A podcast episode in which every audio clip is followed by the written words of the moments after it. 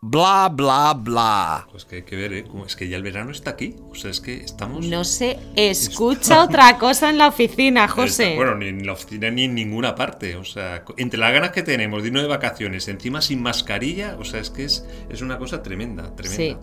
Bueno, pues aquí estamos una vez más en bla, bla, ble Ando. Ando, bla, bla, bleando, el podcast de Atrevia Coupé en el que, bueno, pues hablamos por hablar de comunicación interna, de recursos humanos, de engagement y de todas esas cosas, pero que lo hacemos pues así, de charleta, Angélica y yo. Conversando, porque siempre dijimos cuando tomamos el café que esto habría que compartirlo y aquí estamos. Aquí estamos compartiendo.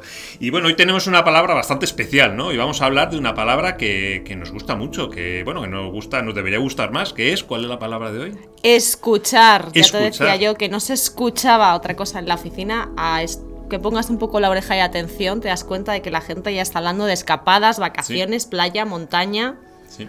Habéis escuchado bien, ¿no? Bueno, pues ¿por qué nos gusta la palabra escuchar? Pues porque creemos sinceramente que, se escucha poco. Creemos que en las empresas se escucha poco y habría que escuchar más. Ayer teníamos una reunión con un cliente que, como todos, como hablábamos la semana pasada, que quieren volver ahora de, vacaciones y quieren que la gente vuelva a las oficinas, y ellos decían, nosotros hemos escuchado a la gente. Entonces yo creo que hay que escuchar. Es, importante este, Es, este es el problema, ¿no? Porque eh, siempre hemos hecho la diferenciación entre oír y escuchar ¿no? Oír es cuando eh, detectas, eres sensible a, los sonidos y escuchar ya requiere una intención, una intención de querer entender, querer comprender y en nuestro caso también de querer comunicarnos. Entonces, dar el paso de escuchar es, es un compromiso, esto es como todas las relaciones humanas. Bueno, escuchar, como dice uno de estos señores muy listos con, con nombre de por ahí de arriba y tal, dice que escuchar es aplicar el intelecto para comprender lo que se dice, o sea que el ejercicio de escuchar es mucho más que el ejercicio de oír, que simplemente es de oír como que no oye llover, que no tiene más misterio.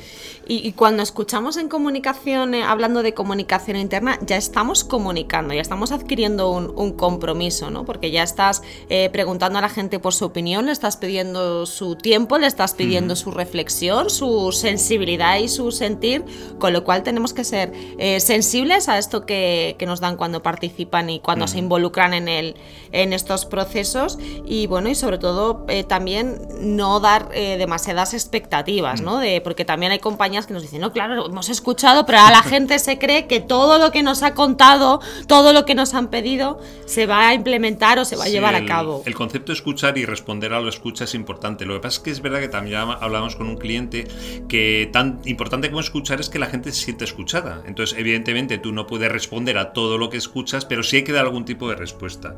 Yo me acuerdo antes, cuando estaban las encuestas de clima, al uso. Que nosotros siempre ¿Y lo largas que eran las encuestas de clima? No, pero sobre todo, aparte de la metodología que tenía su aquel, era un poco de si no quieres escuchar, no preguntes, porque después tienes que responder. Y más en una encuesta de clima. Como yo siempre digo, en comunicación interna tú tienes uno ninguna oportunidad de, acertar o de errar. Tu público es cautivo, el público de comunicación interna. Mira quién viene por aquí. Ven para acá, Marta. Hola, ¿qué tal? Muy buena. Oye, estábamos hablando de escuchar. ¿Tú crees que hoy en día se escucha en, se escucha en las empresas? ¿Tú crees que se escucha en las empresas? Eh, sí, yo creo que se escuchan las empresas, pero no siempre eh, como se debería. Como se debería. O sea que hay un poco de postureo, como el Instagram y estos sitios. Totalmente, hay un poco de postureo, hay un poco de postureo porque yo creo que para escuchar hay que realmente hacer un ejercicio de humildad y de generosidad por parte de las empresas. Uy, qué bonito ha quedado eso. Ahora pues explícanos qué significa. bueno, pues que ya sabéis que hay empresas que, que bueno, eh, escuchan, pero luego realmente no hay una intención real de poner en práctica mejoras asociadas a los hallazgos, a las conclusiones de esa escucha. Ah, bueno, bueno, pues nada, de eso precisamente estamos hablando. Muchísimas gracias, Marta. Nada, nada, me, me, encanta ver que estamos todos tan alineados con esto de escuchar. Es que somos un equipo. Somos un equipo. En Cupea Trevia somos un equipo. Eh, es, muy importante esto, que el, que el escuchar no sea un, postureo, ¿no? y, para eso hay cosas que hay que cuidar, ¿no? Como todo en la vida, cuidar los detalles también ya está eh, haciendo que la gente se sienta de verdad escuchada, ¿no? Pues que pues hablamos antes de las encuestas de clima. Yo siempre, siempre decía que el número de encuestas de clima terminadas también era indicador de engagement, porque hay que estar muy enganchado para terminar algunas encuestas eh, de clima. Y esto lo digo como empleada, que las he hecho también. Pero eh, más allá, eh, por ejemplo, el tono y el estilo que utilizamos, cómo hacemos las preguntas. O sea, si la gente no entiende por qué le estamos preguntando, pues ya no se siente escuchada, se siente preguntada. Se siente preguntada, efectivamente. Yo lo que sí he visto es que, como dice aquí, se oye mucho, se escucha menos y se atiende poco. También no solamente es escuchar, sino es atender a lo que se escucha. O sea, es un ejercicio de empatía que, como dices tú, no es fácil tampoco. O sea, saber nuestro derecho y nuestro deber como comunicadores es hacer que esa escucha sea amena, sea didáctica, sea de verdad reflexiva, sea entronque con realmente con las necesidades de las personas. O sea, no es escuchar por escuchar. Realmente tenemos que saber qué se escucha y cómo. Y, que sea, y que sea estratégica. Cuando digo que sea estratégica es que sea una escucha bien diseñada, ¿no? Porque a veces nos puede la buena voluntad, ¿no? De, oye, pues, pero vamos a, preguntar, vamos a, ver qué, necesita la gente, ¿no? Que en este tema, qué es lo que opinan en concreto. Y entonces preguntamos así al tuntún sin pensar bien las preguntas, sin pensar si lo que había que hacer era preguntar o a lo mejor, oye, podemos hacer dos reuniones y, escuchar la conversación, nos va a dar toda la información que necesitamos y, nos pasa un poco como le pasaba a Romeo y a Julieta, que no sabían si estaban escuchando a la Londra o si estaban escuchando al Ruiseñor, si era de día o de noche. Pues esto también nos pasa. Paloma. también sirve el ejemplo. Entonces, eh, es importante que, diseñemos ese momento, ¿no? Porque también estamos pidiendo el tiempo de la gente que le decía antes. Eh, no nos vale cualquier tipo de, escucha. ¿no? Esto no puede ser un postureo, como nos decía eh, Marta. Y tú que tienes más experiencia, la verdad es que yo... O escucheo.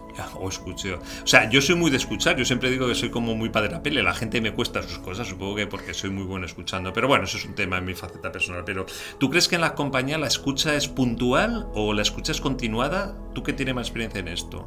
Yo creo que hay más compañías que hacen escuchas puntuales, ¿no? Cuando ven que la cosa se pone fea o que algo les eh, chirría, es verdad que, por ejemplo, el clima, ¿no? Desde recursos humanos sí que está más sistematizado, pero en cuestiones de comunicación, que en una reunión ahora con, unos eh, compis, con los compis del área de, estudios, eh, decíamos, al final la comunicación también es síntomas, ¿no? Cuando la gente no te lee, cuando la gente no te mira, cuando la gente no acude a un evento, esto es porque hay algo, ¿no?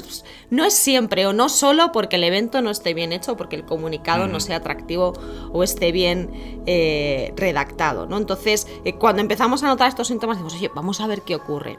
Si tenemos la escucha, ¿no? ese sistema de escucha dentro de nuestro ecosistema de comunicación y estáis siempre recurrente dándonos información y sabemos analizar esa información y la analizamos porque, porque claro, esto es lo que decíamos antes, no es escuchar por escuchar, igual que bla bla bleando, no es hablar por hablar. Bueno, pues eh, si conseguimos eso, yo creo que eh, la escucha al final es, es estratégica, ¿no? Y nos aporta de verdad valor dentro de, de, comunicación. Está bien que cuando notemos algo extraño, por decirlo de una forma coloquial, escuchemos, pero lo importante y lo estratégico es que esa escucha esté siempre constante y recurrente y que genere conversación, que ya es la pera. ¿Cómo se hace? O sea, ¿cómo suelen hacer las empresas? ¿Mediante panels? ¿Es voluntario? ¿Cómo, pues hay muchas compañías que se han traído la técnica del panel de marketing este de toda la vida de antes, ¿no? que tenían ahí a un grupo de personas fidelizados que probaban las patatas a ver si era mejor con sabor a jamón o a huevo frito. Pues eh, las compañías tienen panel de, empleados a los que preguntan eh, recurrentemente o, tienen grupos eh, detectados, ¿no? Un poco de influencers, embajadores que también hacen esa recurrencia de escucha eh, cualitativa. Hay diferentes técnicas y hay compañías que se lo están tomando muy en serio y, les, y les funciona muy bien. ¿Se puede vincular esto a una estrategia de embajadores? Que sean nuestros embajadores también los que sean un poco dinamizadores de esta comunicación, no solamente hacia afuera, sino hacia adentro, que sean más centrípedos en cuanto a, a que nos cuenten qué es lo que pasa, tener reuniones periódicos con ellas. Por supuesto, ¿no? Yo siempre he dicho que son antenas de escucha, lo que pasa es que es un espionaje y eso está fatal entre compañeros, pero sí que nos eh, ayudan un poco a ver qué cosas están cayendo mejor, peor, que se entiende o que no, se, o que no se entiende, ¿no? Yo creo que es eh, fundamental contar también con ese eh, tenemos, que hablar un percepciones. Día de, un día de embajadores tenemos que hablar, que yo creo que no sé, cuál sería la palabra porque embajadores suena muy mal, porque no Pero ese día que hablemos de embajadores tendremos que ser muy diplomáticos y protocolarios, no sé si nos va a pegar. que inventar un término para embajadores, que no me gusta nada el concepto de embajadores, de verdad. A mí embajadores es que lo veo ya entregando las credenciales en el Ministerio de Exteriores. extraña, no sé qué tal.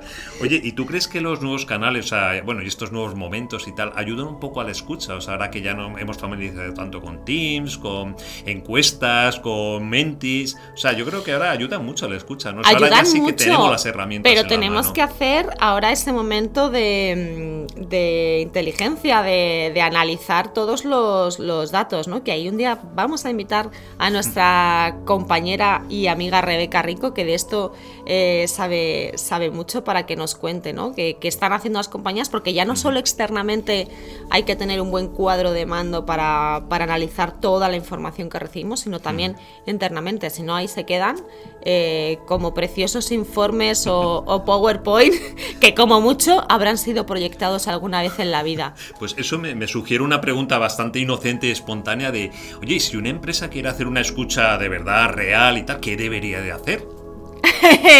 pues bla bla blear con nosotros, a José. Trevia Coupé, claro que sí. Esto, esto por supuesto. Pero bueno, sobre todo yo creo que, que si lo van a hacer, eh, que lo hagan con, con mucha sensibilidad, como decíamos antes, eh, queriendo escuchar. Queriendo escuchar, queriendo eh, responder. y, con, y con una estrategia detrás para luego poder eh, utilizar los datos que, recogemos. No olvidéis que es verdad la importancia de la escucha, esto ya no es broma, ahora más que nunca tenemos que escuchar, la gente necesita sentirse escuchada, está, hemos pasado un momento un poquito raro y todavía nos queda un poquito, pero es verdad que la gente necesita escuchar, las empresas necesitan ser escuchadas y los empleados necesitan ser escuchados, así que, que nada, escucha activa, escucha constante, escucha sincera, escucha óptima y mucha escucha, mucha escucha, mucha escucha. Eso es, escucha, incluso ahora hay, quien habla ya de la escucha creativa, ¿no? De Escucha escuchar eh, ya con, con- queriendo co-crear con, en esa conversación. Y escuchar, escuchar, escucho que ya vienen compañeros, Ya así que tenemos que despedirnos. Efectivamente, pues nada, hasta aquí bla bla bleando, el podcast de Atrevia Coupé que hacemos nuestra amiga Angélica y yo mismo José, Mr. Hello. y, y como siempre un placer, nos vemos la semana que viene, que oye, podríamos coger alguna palabra un poco de creatividad, algo así, ¿no? Pero bueno, vamos a dejarlo para la semana que viene. Será sorpresa. Será sorpresa. Seguimos bla bla bleando. bla, bleando. Muchas gracias, hasta la semana o el programa siguiente, porque creo que yo me voy un poquito lejos la semana que viene, pero, pero vamos, nos vemos muy pronto. Todo sea que lo hagas desde la playa. Hasta así. pronto. Hasta pronto, compañeros. Gracias.